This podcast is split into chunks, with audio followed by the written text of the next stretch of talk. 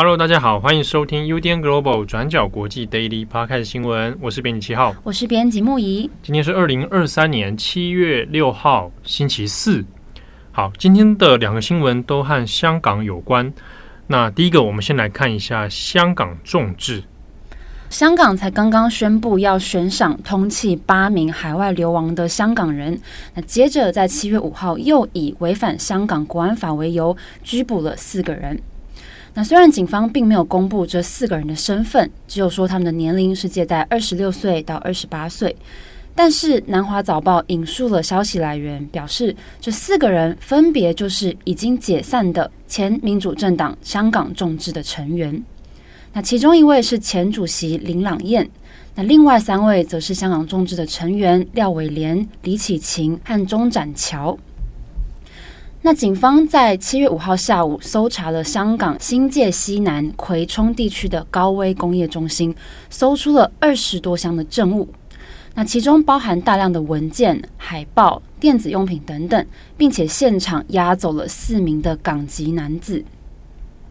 那警方表示，这四个人透过营运公司、社交平台以及手机应用程式筹措资金，来支援海外人士，让他们能够继续在海外从事危害国家安全的活动，因此涉嫌违反香港国安法下串谋勾结外国境外势力。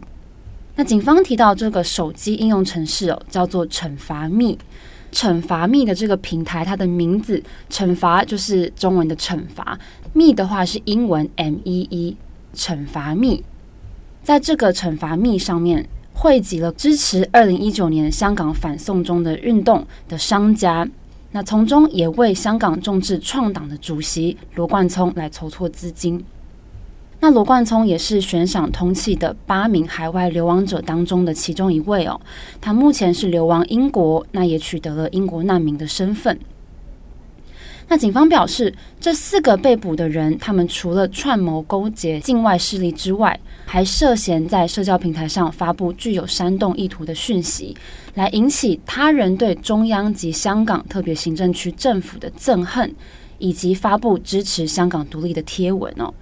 那以上这样子的行为涉嫌了香港国安法下串谋做出具煽动意图作为罪，危害了国家安全，所以以以上两个罪名逮捕了四个人。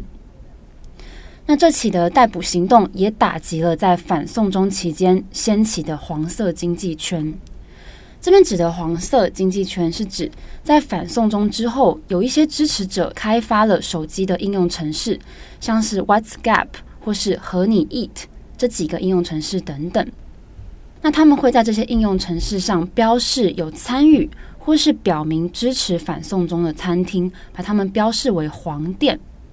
那有些也会另外用蓝色来标记反对反送中的餐厅，标示为亲共商户。那这个目的是为了要让市民可以很清楚地看到哪一些店家是支持反送中的黄店，那哪一些是所谓亲共的蓝店哦。然后透过这些标记，就可以来选择要光顾哪一些跟自己价值观比较相近的餐厅或是商家。这就是所谓的黄色经济圈。而惩罚密的这个平台也列出了香港各个地方的黄店的资料，那也有提供一些网购的服务哦。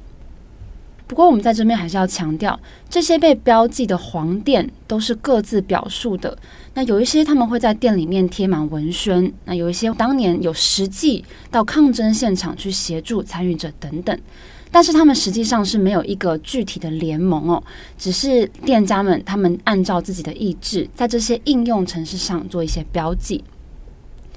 但是现在黄色经济圈也碰触到了一些严重的法律问题，像是现在延伸涉嫌了香港国安法的问题。那警方也表示说，继这四个人之后，接下来不排除会有更多人被拘捕。好，那自从七月三号当局宣布悬赏通缉八名海外流亡的香港人之后，这些被通缉的人现在怎么受到保护，也是大家所关心的。像是今年二十九岁，也是在通缉名单当中的刘祖迪，他现在是居住在英国伦敦。那他在受访的时候，他表示，悬赏通缉这件事情是史无前例的。这个证明政府正在发出一个非常强烈的讯息，基本上就是在告诉全世界的人，不管你在哪里，不管你在哪一个国家，你都有可能因为触犯到对外关系法而被中国采取法律手段。不过刘祖迪他也说，目前英国政府还没有完全了解在英国的香港人，他们面临来自中国的威胁有多大。例如，记得去年有中国外交人员就把香港抗争者他们拖到驻曼彻斯特领事馆痛殴的事件。那另外，在今年六月，也有香港民主示威者他们在南安普顿遭到亲中人士攻击哦。所以，面对这种种的威胁，刘祖迪他认为，英国政府目前还没有对中国这种跨国镇压的行为采取积极反制措施，让他感到相当失望。而也在这个悬赏通缉名单当中，目前是流亡澳洲的前香港议员许智峰。他表示，澳洲外交部是有主动联系他的，也表示要对他提供保护措施。好的，那以上是香港。好，那下一则新闻，我们来看一下 Coco 李玟。好，那这个对很多台湾的听众读者来讲，我想应该都对李玟有很深的印象。好，他。呃，作为一个歌手，在一九九零年代到两千年代的时候，曾经在台湾掀起非常大的热潮。那我想，应该木仪跟七号，我们的儿童，我们童年的时候，对，其实是经历过李玟那一段很红的那一段期间嘛。嗯嗯嗯，嗯。对，那李玟呢，也已经在昨天，啊，七月五号的深夜，那由他的二姐已经有证实是，呃，已经很不幸的过世了。那享年是四十八岁。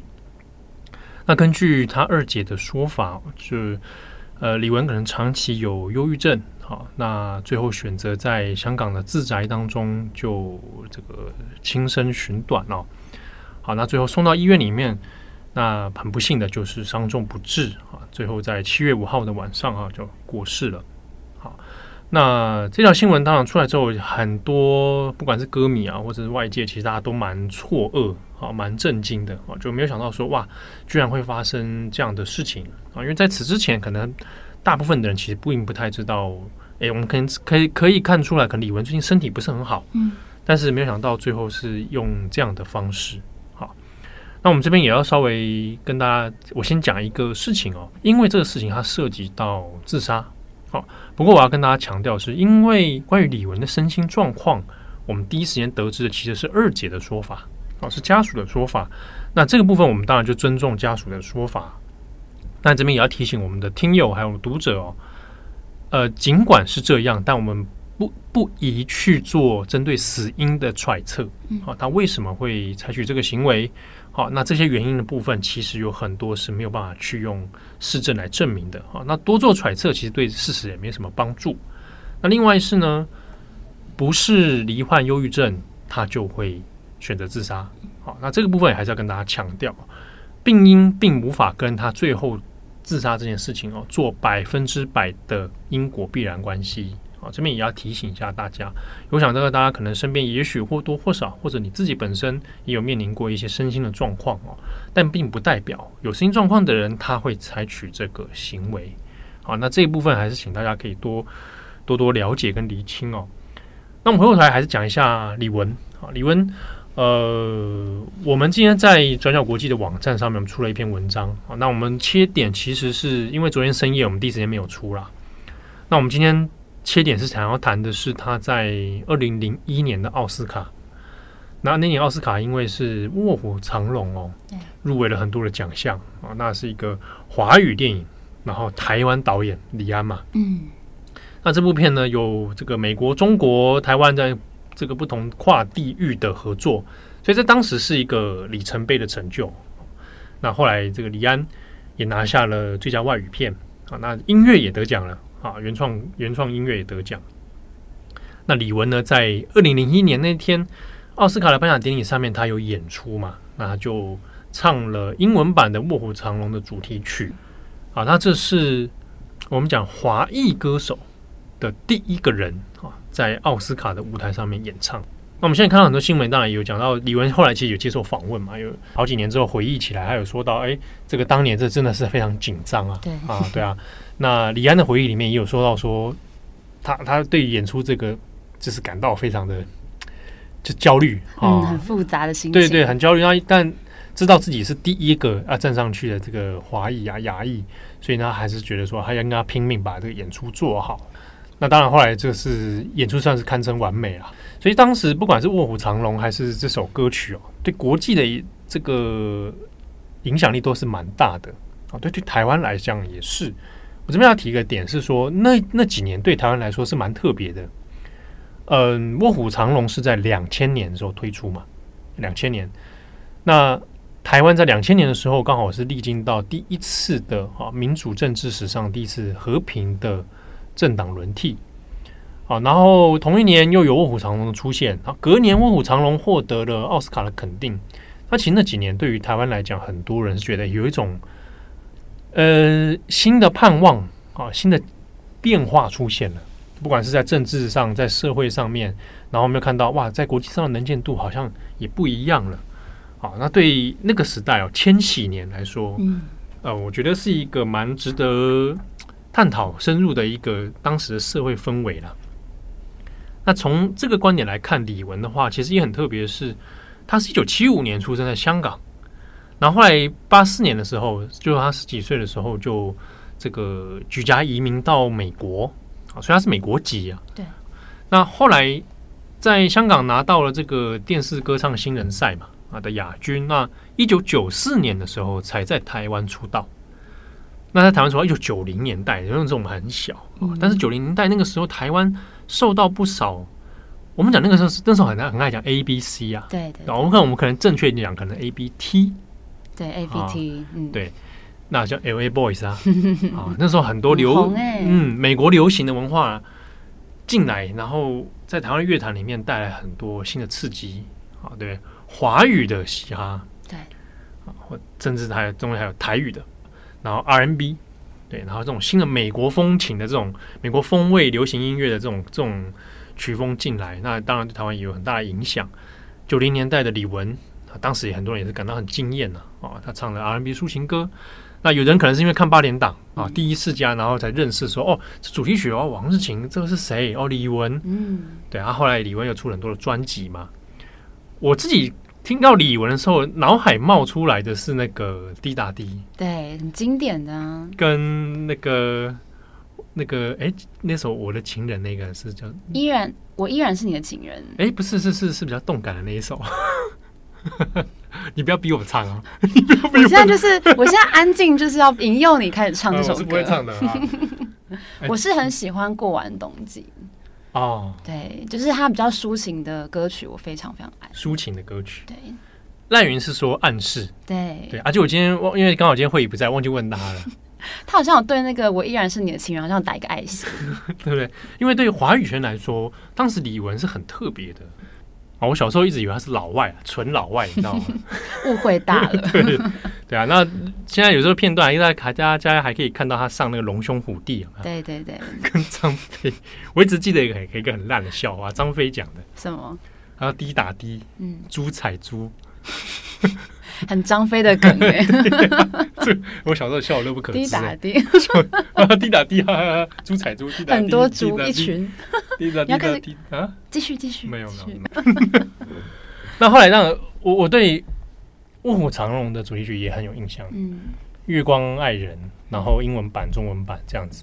所以我们后来的在文章上面的歌词纪念我，我自己后来是选《月光爱人》了，嗯，很经典。对，刚好那个那那那一年他上台演唱是英文版嘛？对啊，那中文歌词因为又到沉睡，然后又想到卧虎藏龙的结局，嗯，对，所以我就觉得，哎，这个好像给我一个那个那个感觉这样子。嗯，嗯，那当然，李玟后来的事业重心其实比较多在中国哦。那在中国这件事情也引发了后续一些争议了。我们其实也看到一些香港的这个舆论反应里面，就有谈到说啊。李玟之前也是在微博上面也会讲一些比较这个捧中国的话啊，比如说，呃，问到他到底是哪里人，嗯，对，之前有中国网友质疑他的国籍嘛，对啊，全地球大概也就剩中国会这样子莫名其妙去质疑一个人国，你爱不爱国？逼问。对啊，啊，他又不是要选公职，嗯、对不对？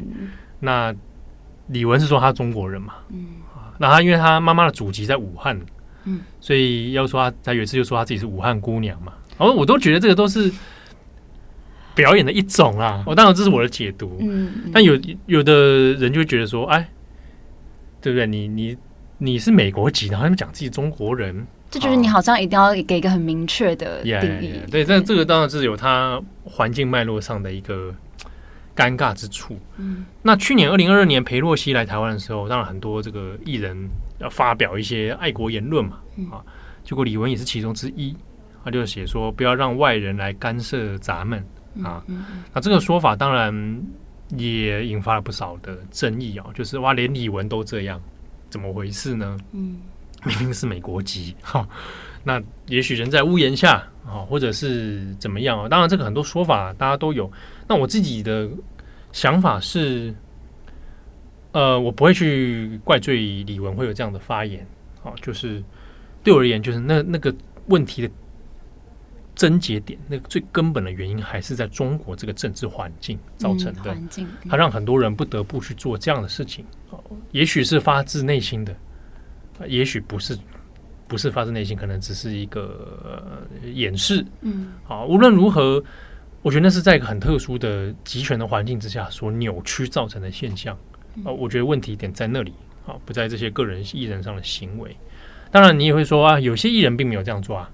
对，那我会觉得就是佩服。对对，我会觉得，那我很敬佩某一些艺人，他甚至没有去做任何的表态，哦，并没有去做任何的这种。屈膝下跪的这样的姿态，那我会非常佩服，对，但我不太想怪罪李玟会有这样的这样的行为啦。哦，当然有他的这个环境上的因素考量。当然，其实对很多像我们看到香港的舆论里面，中间有些人就很不以为然嘛。啊，但我觉得都可以尊重，因为没有人要你强迫非喜欢李玟不可。当然，有趣的是，你可以比较一下台港之间在这个事情上的温差。嗯，就。对台湾来讲，那个记忆可能是更更连接在一起的。对，对啊，就我们童年来说也是吧，就是因为听他的歌长大。对啊，那最后当然这样的结局是很令人错愕啊！但我也希望就是真衷心的祝福了哦！那也希望大家在看到类似的新闻的时候，可能也是多停一停，想一想。现在其实看到很多中文媒体就是开始在挖那些。感情史啊，婚姻的事情，然后呃，精神状况的事情，那还有人开始开始导向说，呃，又是怪异乱神啊，就算什么又在算那个什么天天象啊，又开始这种很很八卦又我不知道该说什么的这种这种新闻。对我我我自己是蛮主角，就是我不要再再再去吸收看这些内容了。对，那。只希望说，如果读者听友刚好你也喜欢李玟，那最近你有看到这新看到这个新闻哦，嗯，希望你记得记得的是李玟曾经奋斗的样子。对，好，那你也记得李玟的歌曲曾经带给你的，不管是快乐也好，欢快，像我听到他的舞曲，我是觉得哎，很舒服的。对，嗯、那带给你任何的感动，那我觉得你把这些东西记住啊，记住他最后的身影，那我想这样就够了。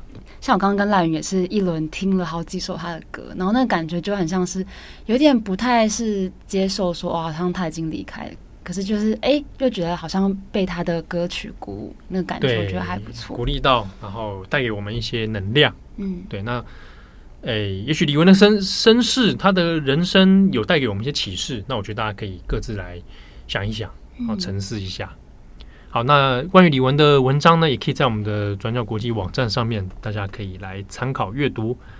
祝福大家有美好的一天。我是编辑七号，我是编辑木仪，我们下次见喽，拜拜，拜拜。转角国际转角国际新闻。Global Daily Podcast 新闻。